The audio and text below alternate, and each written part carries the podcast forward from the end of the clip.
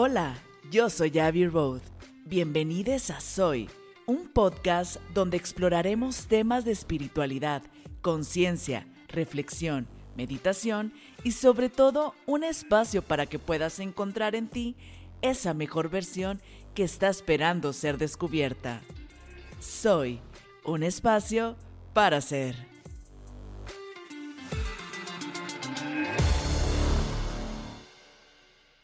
El día de hoy te quiero hablar sobre un pasaje de la Biblia. Este lo encontramos en Éxodo.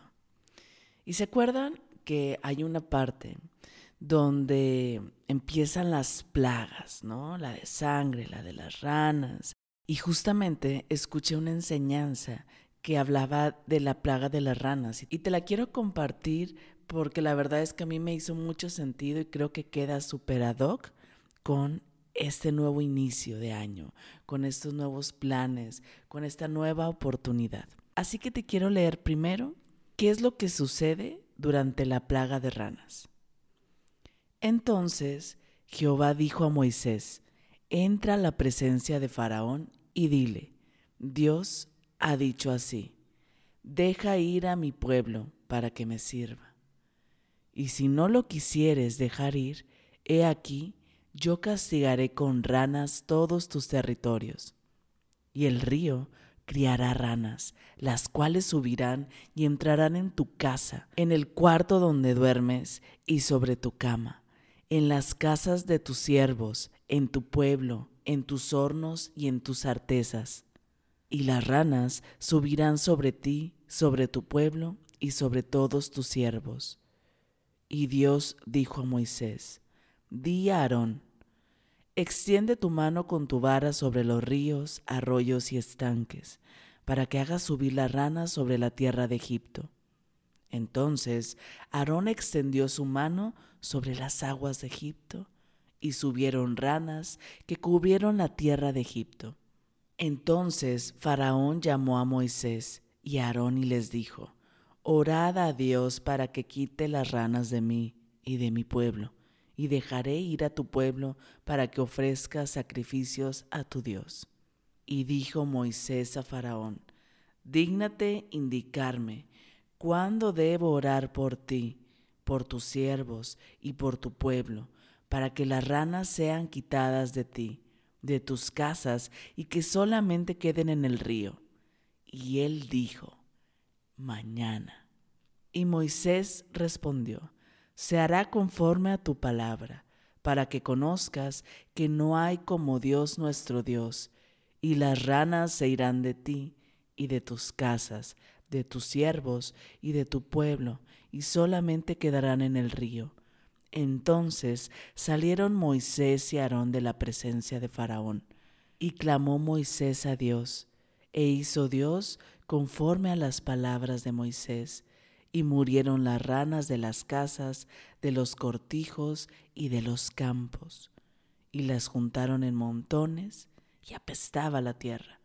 Pero viendo Faraón que le habían dado reposo, endureció su corazón y no los escuchó, como Dios lo había dicho. ¿Y no te parece que lo curioso de este pasaje es que pues estaban llenos de ranas por todos lados. Y el olor de las ranas pues claramente no era nada agradable, ¿no? Incluso ellas podían traer un montón de enfermedades porque estaban en los cuartos, en las camas, en las casas, estaban en todos lados. Y Moisés le dice al faraón, bueno, ¿cuándo quieres que ore por ti y por tu pueblo para que sean removidas las ranas? Y él le contesta, mañana no hoy. O sea, yo creo que cualquiera que estuviera en esa situación diría, cuanto antes, ¿no? En este momento ya si es posible. Y él le dice, mañana. Y probablemente él lo dice desde esa parte de orgullo, ¿no? Desde esa parte del ego de, de como, ah, o sea, hay plaga de ranas, pero o sea, X, ¿no? Cuando en realidad no es así. Pero ese orgullo probablemente no le permitió decir, hoy, o sea, en este momento, por favor ayúdame, ¿no? Como queriéndose hacer el fuerte. Y prefirió, antes de, de tener la humildad, prefirió seguir viviendo otro día más entre las ranas. Y yo te quiero preguntar el día de hoy, vamos abriendo año, empezando una nueva oportunidad. Y muchas personas dicen también como, ay, o sea, no es que cambie el año y cambie todo. Pues no, en realidad todo sigue igual, pero tenemos la oportunidad, esa esperanza de tener nuevos comienzos, de todas aquellas cosas que vivimos el año pasado que no nos gustaron o que no quisiéramos repetir, tenemos la oportunidad de esas áreas de oportunidad de mejorarlas para no volver a pasar esas situaciones, de aquellos, no quiero decir errores, pero aquellas situaciones de las que pudimos aprender, ahora tenemos la oportunidad de ponerlo en práctica.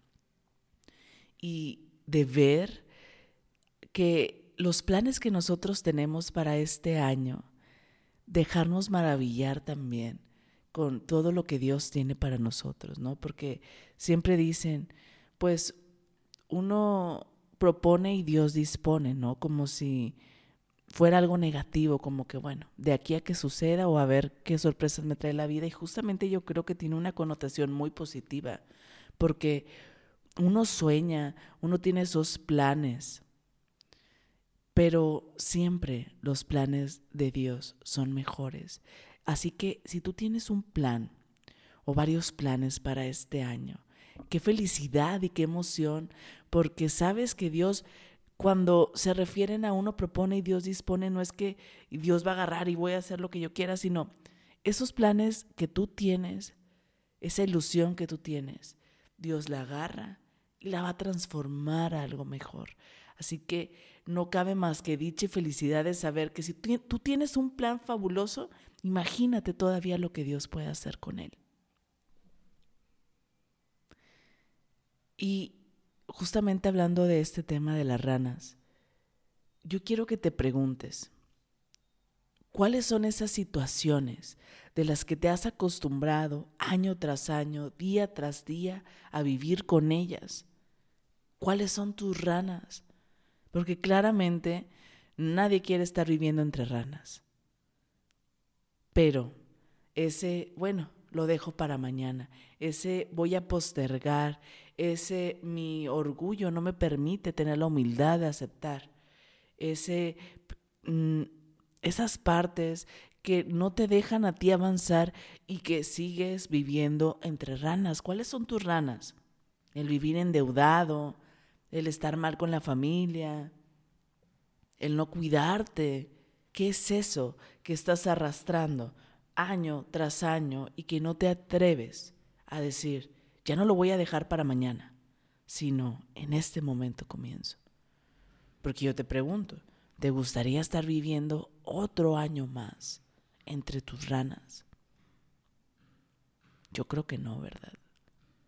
Así que qué hermosa reflexión para que puedas hacer conciencia de cuáles son aquellos patrones, situaciones que estás repitiendo cada vez y cada vez y que no te atreves a enfrentarlas, a decir, hoy empiezo, ya no voy a dejar para mañana. Espero que esta pequeña reflexión te haya ayudado. Y si es así, te pido que por favor me ayudes a compartir para llegar a más y más personas y que juntos sigamos compartiendo luz, alegría y amor. Te deseo un maravilloso día. Bye bye.